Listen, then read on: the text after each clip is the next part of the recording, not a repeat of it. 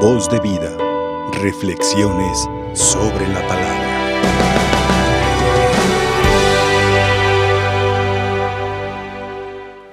Queridos hermanos, en esta Eucaristía el Señor nos invita a reflexionar en su palabra para volvernos a dar esa certeza, esa alegría y esa, esperanza en la cual nosotros hemos sido constituidos hijos de Dios. Eh, la carta a los hebreos nos habla de un linaje. Y ese linaje que no acabará nunca. No nomás es el linaje de David como la promesa, del linaje de Abraham, sino el linaje del Hijo de Dios. No en el sentido de biológico, de engendración, sino ciertamente engendrados espiritualmente para la eternidad. Es decir, que Jesús con el bautismo nos da su linaje. Con ese bautismo que Él nos ha dado, en día domingo pasado celebramos el bautismo del Señor, y en esa herencia, en esa identidad cristiana, el Señor nos da su linaje. Ahora podemos ser profetas, sacerdotes y reyes. Si nos vamos a la Sagrada Escritura, encontramos partes muy hermosas, pero también de mucho temple. Primero, todos nos parecemos. Todos tenemos dignidad humana, todos tenemos ojos, pies, manos. En cuanto a la raza humana, todos parecemos. Todos tenemos sangre diferente, RH, eh, pH, eh, pero tenemos, tenemos sangre. No la misma, pero tenemos sangre. Tenemos una vida que inicia en este mundo y termina, no termina porque trasciende la eternidad. El cuerpo lo dejamos, pero el alma sigue. El Señor nos invita, por lo tanto, hermanos, a tener en carne propia ese linaje. ¿A quién pertenecemos? ¿A quién perteneces tú en el sentido espiritual? Se habla de que el Señor ayer decía el Evangelio, ¿a cuál de sus ángeles le ha dicho, tú eres mi hijo, yo te he engendrado hoy? Lo decía ayer, perdón, en la primera lectura. A nadie. Y aunque los ángeles están por encima de nosotros, en cuanto a la creación y las capacidades de conocimiento y virtuosas, en dignidad, no son hijos de Dios, los hijos somos nosotros.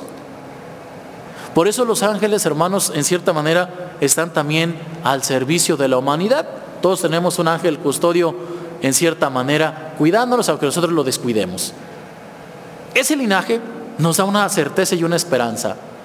¿Qué le pasó a la suegra de Pedro? Estaba con fiebre. Jesús llega. Quiere decir que Jesús cuando llega a un lugar sana.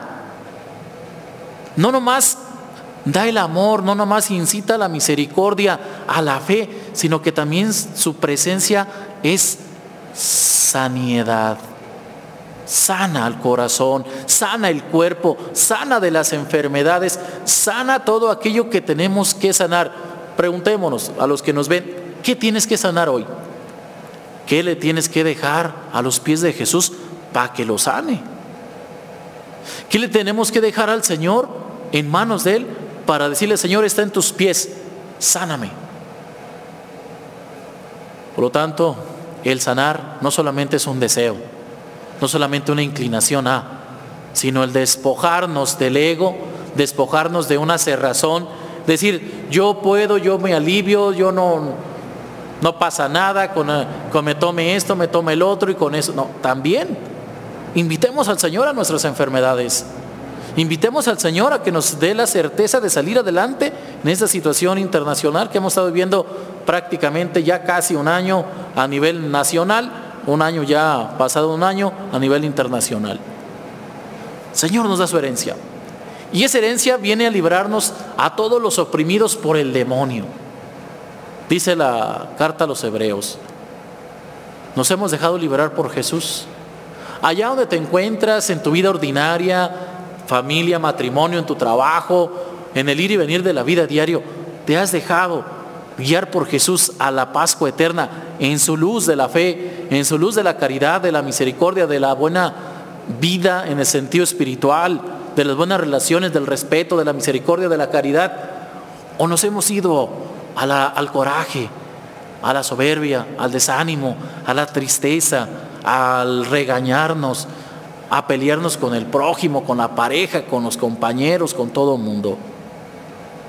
Hermanos, Jesús nos invita, por lo tanto, y nos vuelve a decir, vamos a predicar el Evangelio.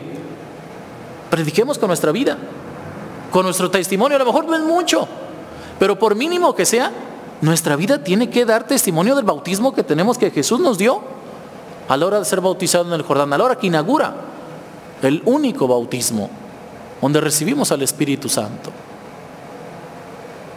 Dios, hermanos, no se cansa de amarnos. Dios no se cansa de bendecirnos. Dios no se cansa de dejarnos, en, inclusive en nuestras manos, estos dones tan hermosos y tan sagrados como es la vida, los sacramentos. Dios no se cansa de amar al prójimo.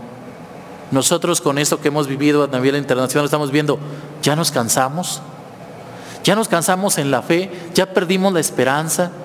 O todavía no hemos perdido esa esperanza que su fuente es el Señor, que su fuente es Cristo Jesús.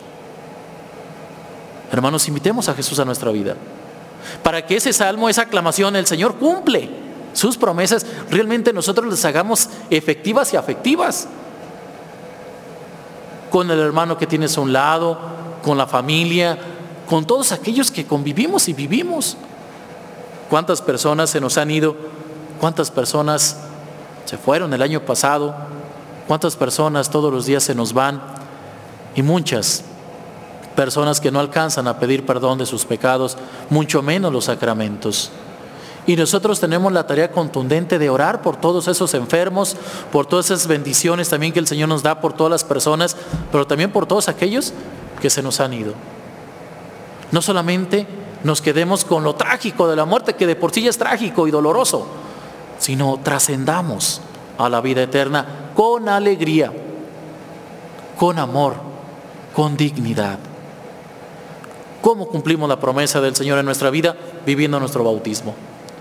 Profeta, sacerdote y rey. Hoy necesitamos ser realmente profetas para vivir la verdad, pero también vivir ese linaje regio de que somos propiedad de Dios, de que nuestra identidad cristiana no se tiene que ver mermada por una situación personal, familiar, social, que no se ve limitada por ningún tipo de enfermedad, porque el Señor a la hora que llega a nuestra vida también sana, pero también nos da las capacidades y las cualidades para poder defendernos y poder cuidar a los demás, de no ponerlos en riesgo. Por eso, hermanos, el Señor se va en el Evangelio un momento a orar, un rato solo, y todo el mundo lo anda buscando. ¿Cuántos días, horas en este año que hemos iniciado, esos 13 días que hemos iniciado, cuánto momento le hemos dedicado a la oración. Vamos en los primeros 13 días, todavía faltan 11 meses y medio, poquito más, de vivir en la oración del Señor. No tengas miedo, eres su linaje. No te arrepientas, inclusive el sufrimiento que podamos tener cada uno de nosotros, ofrezcámoslo al Señor con toda la alegría.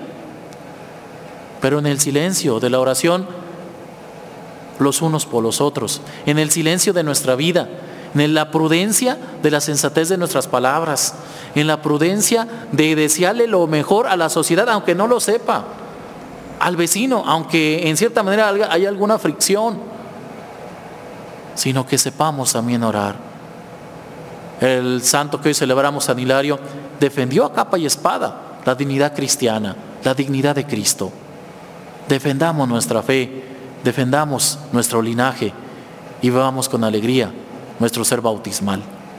Que Dios les conceda a todos salud, que Dios les conceda a todos alegría, amor, paz, esperanza, sobre todo esperanza en este tiempo, pero que también, eh, también el Señor les conceda esa, pues, ese temple, esa fortaleza interior para resistir a todas las adversidades, aún con lo que estamos viviendo económicas, sociales, políticas, mm, familiares, personales, que nos dé la capacidad de poder explotar en nosotros esa, ese temple, esa esperanza, esa pues totalmente fortaleza como virtud cardinal para salir adelante.